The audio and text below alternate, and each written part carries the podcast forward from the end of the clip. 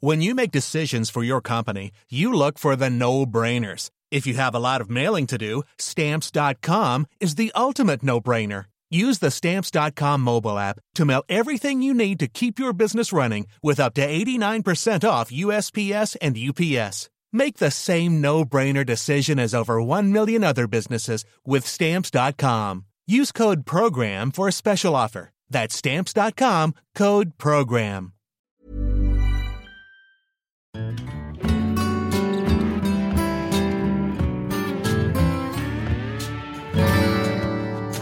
Hello, my name is BJ Barry from Berlin. Welcome to 100 Music Legends, with the stories of the 100 most important songs that you most definitely should know. Today we feature the song Let It Be by the Beatles.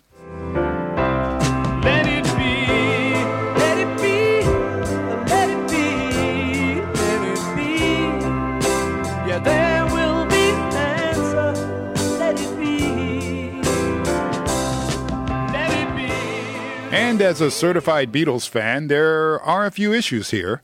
The song evolved at a time when everything with the Beatles was about to break apart, and that with such a great song as Let It Be.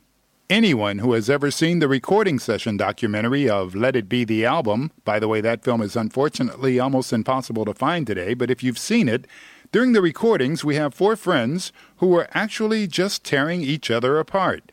The idea for the album came from Paul McCartney, who is also the composer of Let It Be. They wanted to go back to the basics as a countermodel to Sgt. Pepper. Four boys from Liverpool, just a normal little rock and roll band. The goal was to record as many songs as possible live, like in the Star Club back in the days in Hamburg. One could even compare it to their old rock and roll songs that are still available on bootleg today. It was just four guys having fun, eight to ten years before Let It Be, on their live sets. But the atmosphere in the studio was so bad that the so called silent Beatle, George Harrison, used a group dynamic trick. George said, We just invited someone from the outside in addition to the sessions. Then everyone will be on their best behavior, right? Well, that worked out just fine. In fact, that nice guy was keyboard player Billy Preston.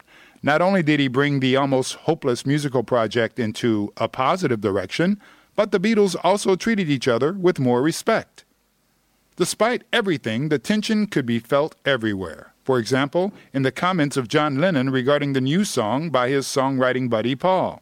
The song contained religious references, which one could assume led again and again to scathing comments from the angel of peace himself, John Lennon. One of them can also be heard on the final release of the album back in 1970. And now we'd like to do All the Angels Come. In this context, certainly not an appreciative statement. But the religious reference is really easy to establish. When I find myself in times of trouble, Mother Mary comes to me. One kind of knows where that journey leads. You might think so, but you simply have to ask the lyricist himself. He likes to say that he had a really bad time at the end of the 1960s. While all of the other Beatles led a relatively orderly life with their wives and or their girlfriends in spacious London suburbs, Paul was one of the most sought after bachelors with a villa in the middle of London.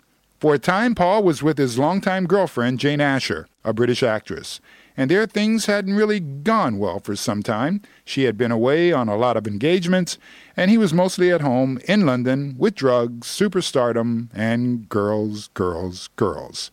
In other words, Paul was having a grand old time, but that didn't really serve him well.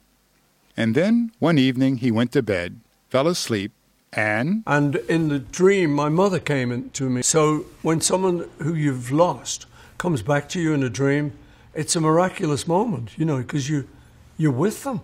And so it was really nice, you know, because there's my mom, and oh, mom, you know. She said, just, just let it be. I went, ah, and felt great. It should be said Paul McCartney's mom, a freelance nurse, died of cancer when Paul was 14. He and his younger brother Michael were raised by their father alone. And the fact that John Lennon had also lost his mother at a very early age in his life most certainly built a strong bond between John Lennon and Paul McCartney. Paul got up the next morning after the dream, remembered it immediately, and sat down at the piano. Writing Let It Be was almost like channeling for him. The dream had been so impressive, and the answer to his problems were so conclusive. Just let it be as it is. Don't question, don't speculate. And of course, the song also has a message towards John, George, and Ringo. Paul was the one who was in constant turmoil with the others at the time. It was about their manager. Since the actual manager, Brian Epstein, had taken his own life, the flagship Beatles had sailed relatively helpless through the sea of the music business. Paul had taken a lot of those tasks. John had far too much to do with himself, but he kept complaining. Finally, a shady figure, Allen Klein from New York, appeared on stage. A guy who had treated a lot of other bands very badly. He wanted to earn money with the Beatles. He promised them the sky, and Paul was totally against it. That fact alone made Allen Klein extremely likable for John Lennon. Just what exactly was going on with this once inseparable friendship? McCartney himself liked the song Let It Be extremely well. On the tapes, you can even hear him saying to the others on the first take, This number will blow your socks off. It is orchestrated very sparingly. Paul plays the piano, so John takes over the bass. Ringo on drums, and George solo guitar. Then you add the magic ingredient of Billy Preston on the Hammond organ. But that's not all. While recording the chorus, Paul wanted to add another voice to the choir of John and George, an extremely high voice, but he couldn't get that high, and nor could the others. And because his new girlfriend, his new flame, Linda Eastman, was in the studio, he asked her if she could do that. And she tried it out, and she realized that she could do it. It was almost like magic for the harmony of the song. It later became the signature sound for his future band, Paul McCartney and Wings, of course featuring Linda McCartney. What does she get for all the love she gave And somehow, Let It Be for Paul was always connected to Linda. At her funeral services when Linda died of breast cancer in 1998, Let It Be was played. However, the fact that a woman was on one of their recordings was not a novelty.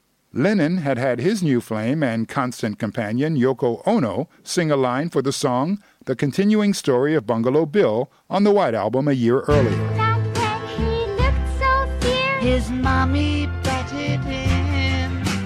Let It Be was a pre release single for the Beatles and officially their last album. It was released on March 6, 1970. For the single, George Harrison went into the studio to record a new solo. So we have a single solo.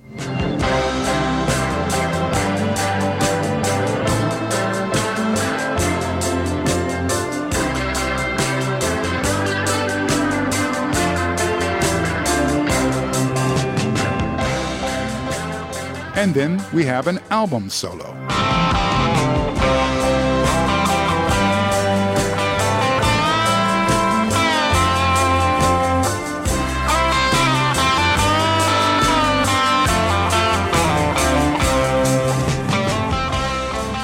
But you also have to talk about the different versions of the album. After the recordings were finished, they avoided each other. The sessions had been too nerve wracking, so no mixes had been done. But Allen Klein, that new manager, took the tapes on his own to the USA, where star producer Phil Spector was supposed to do the mixing. Spector was known for his wall of sound production style a lot of arrangement, a lot of instruments, and actually diametrically opposed and a contradiction to the basic idea of the album. He added tons of strings, horns, choirs, and Paul McCartney especially hated the mix. So much so that in cooperation with Ringo, he re released Let It Be Naked in 2003. And he said, This is the album it was intended to be. And there you can hear the difference enormously. What Spector did with Across the Universe, for example, is bad, but it's an even worse catastrophe on the long and winding road. Take a listen to the Spector version.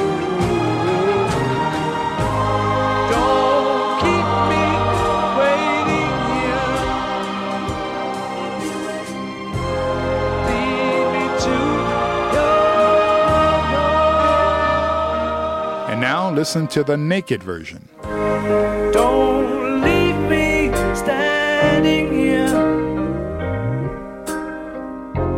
Lead me to your door.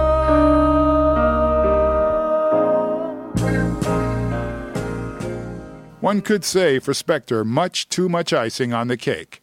Thank God that today we can listen to all of the various versions of all of these wonderful songs.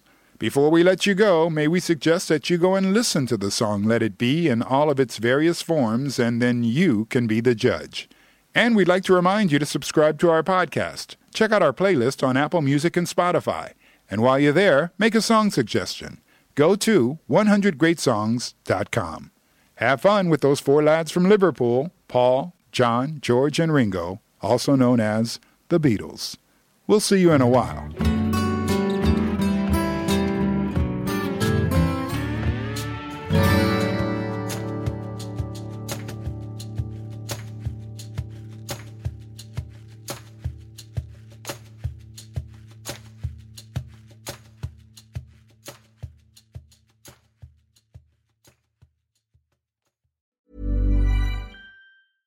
Mom deserves the best, and there's no better place to shop for Mother's Day than Whole Foods Market. They're your destination for unbeatable savings, from premium gifts to show-stopping flowers and irresistible desserts. Start by saving 33% with Prime on all body care and candles. Then get a 15-stem bunch of tulips for just $9.99 each with Prime. Round out Mom's menu with festive rosé, irresistible berry chantilly cake, and more special treats. Come celebrate Mother's Day at Whole Foods Market. Cool fact a crocodile can't stick out its tongue. Also, you can get health insurance for a month or just under a year in some states. United Healthcare short term insurance plans, underwritten by Golden Rule Insurance Company, offer flexible, budget friendly coverage for you. Learn more at uhone.com.